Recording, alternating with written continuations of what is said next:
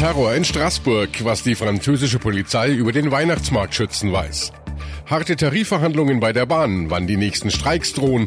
Und Abitur auf der Überholspur, wie Schüler in Bayern auch im neuen G9 schneller den Abschluss bekommen. Besser informiert aus Bayern und der Welt. Antenne Bayern. The Break. Willkommen zum Nachrichtenpodcast von Antenne Bayern. The Break ist die Auszeit für mehr Hintergründe, mehr Aussagen und Wahrheiten zu den wichtigsten Themen des Tages. Es ist Mittwoch, der 12. Dezember 2018. Redaktionsschluss für diese Folge war 17 Uhr. Ich bin Antenne Bayern Chefredakteur Ralf Zinno. Die Innenstadt im französischen Straßburg ist zu dieser Zeit normalerweise gemütlich behütet und lebensfroh, denn dort steigt ein Weihnachtsmarkt, der zu den beliebtesten in ganz Europa zählt. Seit gestern Abend ist es mit der Elsässer Vorweihnachtsidylle allerdings vorbei, denn der Weihnachtsmarkt in Straßburg ist zum Ziel eines Anschlags geworden. Blaulicht und Sirenengeheul verdrängt das Geräusch lachender Kinder und ihrer Eltern. Ein Angreifer hatte zahlreiche Menschen mit einem Messer angegriffen und mit einer Waffe wahllos in die Menge geschossen. Dabei wurden zwei zwei Menschen getötet. Eine dritte Person schwebt laut den Ermittlern in Lebensgefahr. Darüber hinaus hat er mindestens zwölf Menschen verletzt. Danach gelang dem Täter die Flucht. Seit dem Anschlag ist Frankreich im Ausnahmezustand. Laut Remy Hates, dem Pariser Staatsanwalt, herrscht im ganzen Land die größte Terrorwarnstufe. Ausgehend vom Anschlagsort, der Art, wie der Täter angegriffen hat, seinem Profil und den Aussagen der Zeugen, die ihn Alua Akbar haben rufen hören, hat die Antiterrorismusabteilung der Staatsanwaltschaft Paris die Ermittlungen übernommen.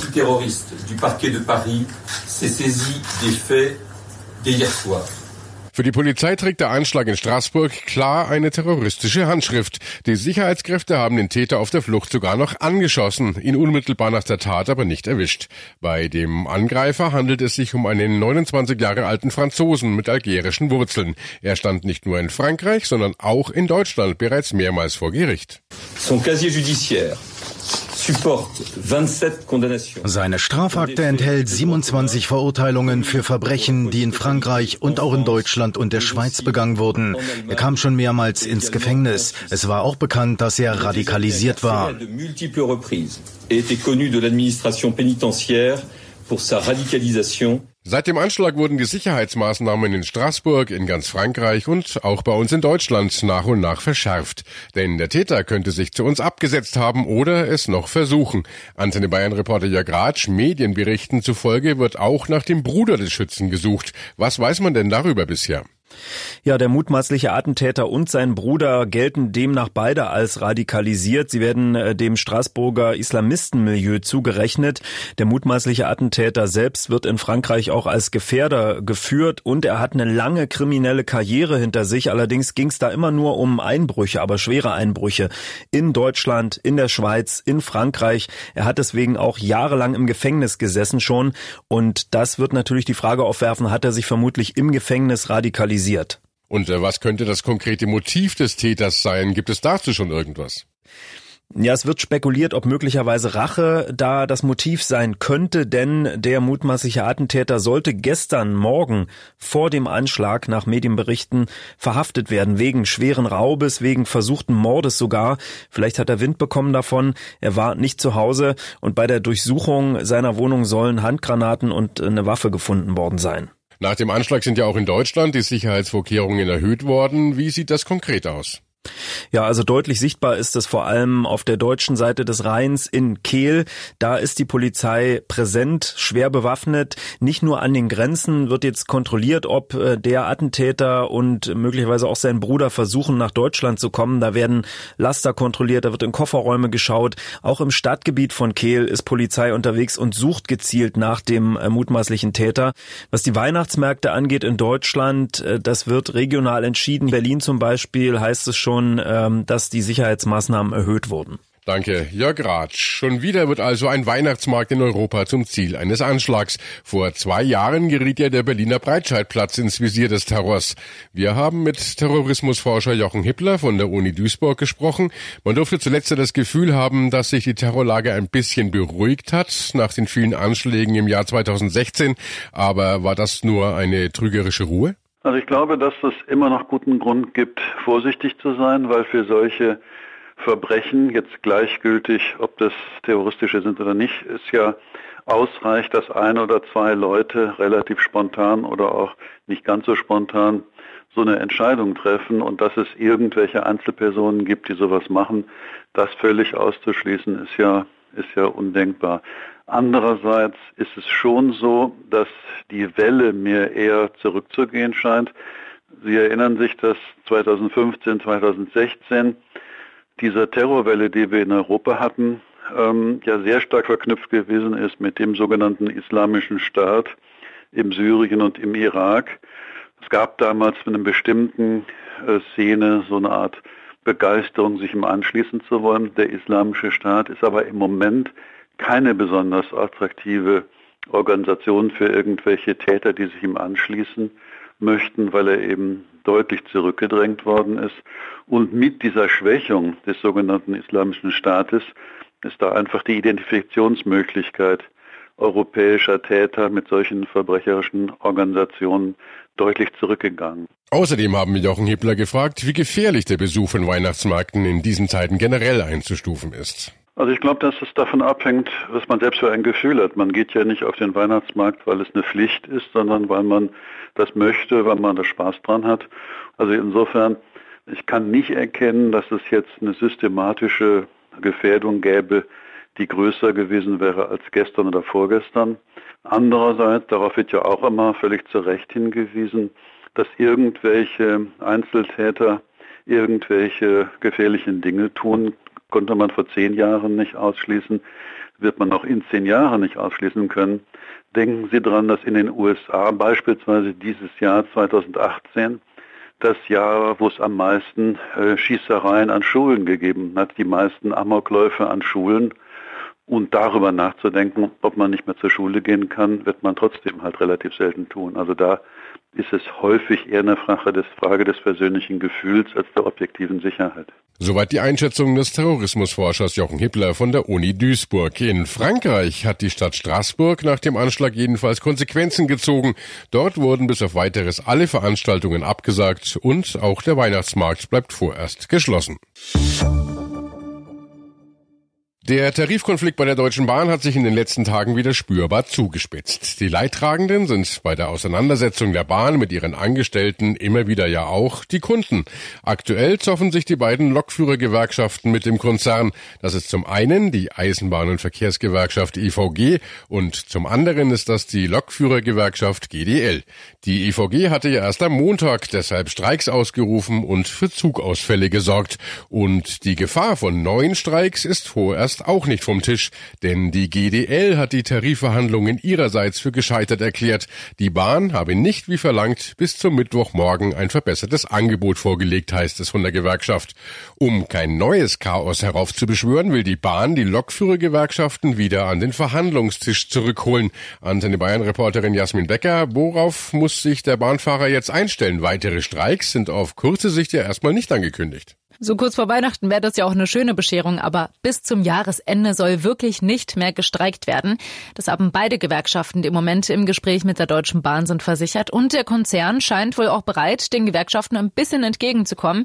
Heute Vormittag hieß es noch, die Verhandlungen seien gescheitert. Die Deutsche Bahn will den Gesprächsfaden aber wieder aufnehmen und verspricht ein besseres Angebot. Aber was fordern denn die beiden Gewerkschaften? Also die GDL und auch die EVG, das ist die größere Eisenbahn- und Verkehrsgewerkschaft, sind beide mit 7,5 Prozent mehr Gehalt in die Tarifrunde eingestiegen. Der Deutschen Bahn war das zu viel und so ziehen sich die Verhandlungen jetzt erstmal hin.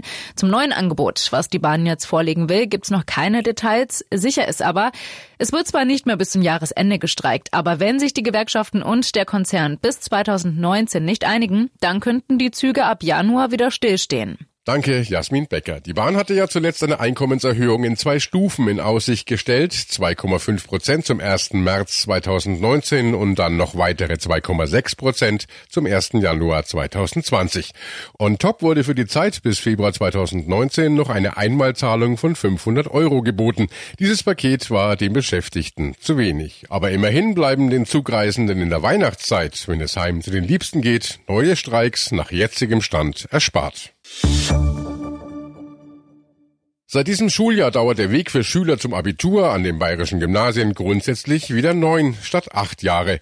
Der schnellere Weg soll aber weiterhin auch möglich sein. Besonders begabte Schüler können auf Wunsch schon nach acht Jahren den Abschluss machen. Dieses sogenannte Überholspur-Abi hat heute Bayerns Kultusminister Michael Piazzolo vorgestellt. Dabei sollen Schüler künftig die elfte Klasse einfach überspringen können. Das neue G9 ist neunjährig, grundständig und hat eben die Möglichkeit hier integriert ein G8, das heißt, man kann die 11. Klasse auslassen. Was ganz entscheidend ist für uns, ist auch, es ist durchgehend pädagogisch begleitet. Es ist eben nicht, und das ist der entscheidende Unterschied, ein einfaches Überspringen, das übrigens weiter auch möglich sein wird.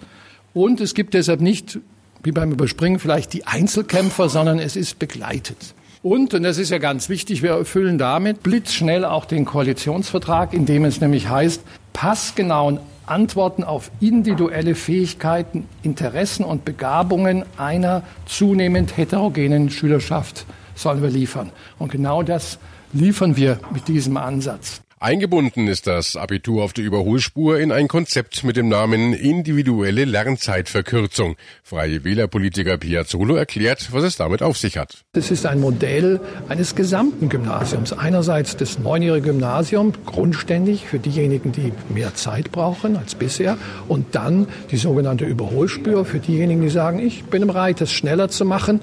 Ich möchte es aber begleitet tun. Ich will das in der neunten und zehnten Klasse vertieft machen mit der Unterstützung Unterstützung der Lehrer und dann ein Jahr früher fertig werden oder es verbinden mit einem Auslandsaufenthalt. All diese Möglichkeiten gibt es im neunjährigen Gymnasium neu und deshalb ist es ein tolles Angebot. Im Jahr 2021 sollen die Schüler des ersten G9-Jahrgangs die Wahlmöglichkeit bekommen. In der achten Klasse dürfen sie wählen, ob sie sich auf eine verkürzte Zeit am Gymnasium vorbereiten wollen. Wenn sich begabte Schüler für diese Variante entscheiden, werden sie in der neunten und zehnten Klasse von speziell geschulten Lehrern unterstützt, unter anderem in Form von zusätzlichem Unterricht. Die elfte Klasse fällt dagegen weg. Es ist eine überschaubare Zusatzbelastung, nämlich zwei Schulstunden pro Woche mehr und es ist in ganz Bayern möglich, also sowohl in großen als auch kleinen Gymnasien. Und auch die Auslandsschiene ist integriert. Wer ins Ausland gehen möchte, normalerweise eben in der 11. Klasse, auch der wird integriert in dieses Modell, kann dann in die 12. sich zurück einfädeln und bekommt auch entsprechende Angebote, um daran teilzunehmen. Zwei Stunden mehr Unterricht pro Woche also und zwar abwechselnd in den Kernfächern Deutsch, Mathe und in einer Fremdsprache. Später in der zehnten Klasse kommt dann noch ein weiteres Profilfach dazu, wie etwa Chemie oder Physik. Auf diese Weise soll kein Stoff auf der Strecke bleiben, den Schüler normalerweise in einem Schuljahr mehr mitbekommen. Was auf die Lehrer im sogenannten Überholspur-Abi zukommt, beschreibt Kultusminister Piazzolo so. Ja, es geht darum, die Schüler zu begleiten während der zwei Jahre in der neunten und zehnten Klasse Klasse.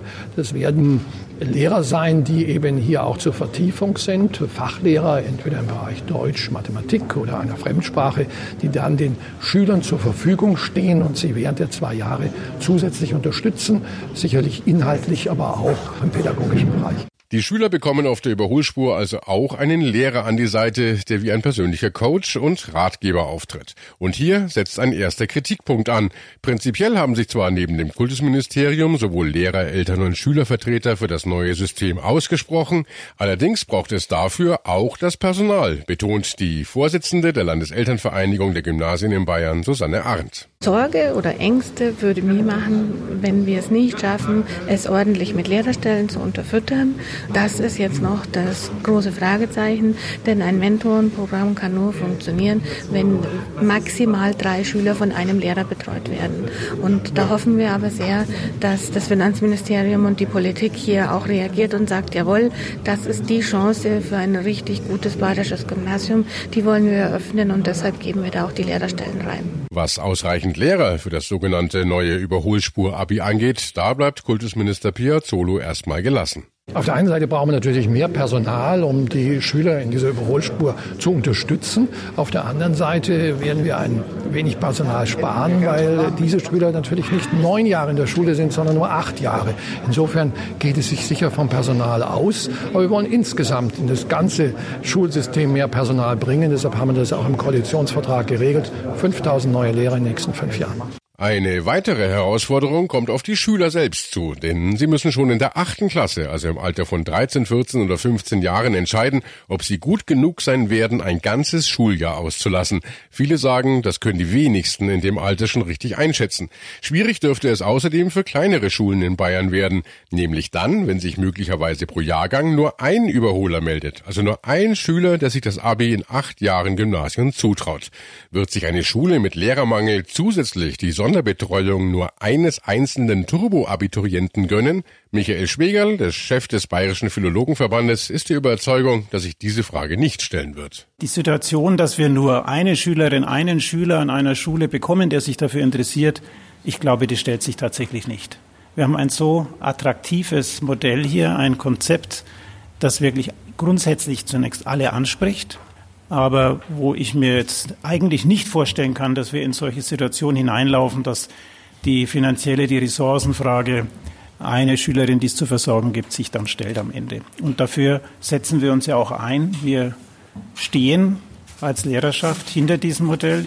Wir wissen natürlich alle nicht, was die Zukunft bringt, aber wir setzen uns dafür ein, dass es ein erfolgreiches Modell wird. Ohnehin sind die Bildungsverbände, die das Überholspurkonzept mit ausgearbeitet haben, optimistisch, dass das Konzept an den Gymnasien zum Erfolg wird. Auch die Schulleiter selbst glauben daran, so Walter Bayer, der Landesvorsitzende der Direktorinnen und Direktoren an den bayerischen Gymnasien. Die entscheidenden Vorteile sind, dass wir zum ersten Mal für die guten, für die begabten, für die leistungswilligen Schüler etwas tun können. Wir können ihnen was anbieten. Wir werden die besten Lehrer dafür verwenden. Und ich sehe hier einen großen Schritt nicht nur in Richtung mehr Können, mehr Wissen, sondern auch Persönlichkeitsentwicklung. Wir müssen Persönlichkeiten jetzt am neuen neunjährigen Gymnasium mehr fördern, als bisher im achtjährigen möglich war. Wir hatten einfach nicht die Zeit, die Kapazitäten. Und da sehe ich mir in diesem intensiven Kontakt, da sehe ich hier die große Chance. Und es gibt genügend Lehrer, die das mit Begeisterung aufnehmen werden, diese Idee. Jetzt müssen wir noch die Schüler überzeugen und die Eltern. Aber ich glaube, wenn der erste Jahrgang das mal erlebt, wird sich's weitersprechen und dann wird das Ganze auch ein Erfolgsmodell sein. Wir gehen nicht davon aus, dass das viele sein werden. Um dies geht es auch gar nicht um die großen Zahlen. Es geht jetzt um Einzelne und so soll es auch sein. Nach einer vorsichtigen Schätzung von Bayer dürften sich bis zu 15 Prozent eines Jahrgangs für die Überholspur und damit den schnelleren Weg zum Abitur entscheiden. Wenn es gut läuft, werden es immer mehr werden, so seine Hoffnung. Das war The Break, der Nachrichtenpodcast von Antenne Bayern an diesem Mittwoch, den 12. Dezember 2018. Ich bin Chefredakteur Ralf Zinno. Antenne Bayern. Besser informiert. Jeden Tag. Zu jeder vollen Stunde auf Antenne Bayern. The Break. The Break gibt's auch morgen wieder um 17 Uhr. Jetzt abonnieren.